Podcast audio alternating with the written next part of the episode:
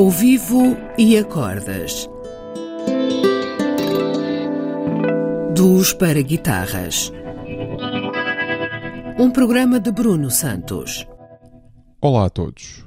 Para esta semana tenho como convidado o guitarrista André Matos. Além de ser um amigo de longa data, é um dos guitarristas com quem mais me identifico.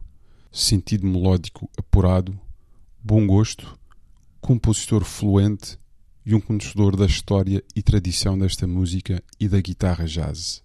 Deixo-vos com o tema Days of Wine and Roses, um clássico do repertório jazzístico composto pelo Sr. Henry Mancini.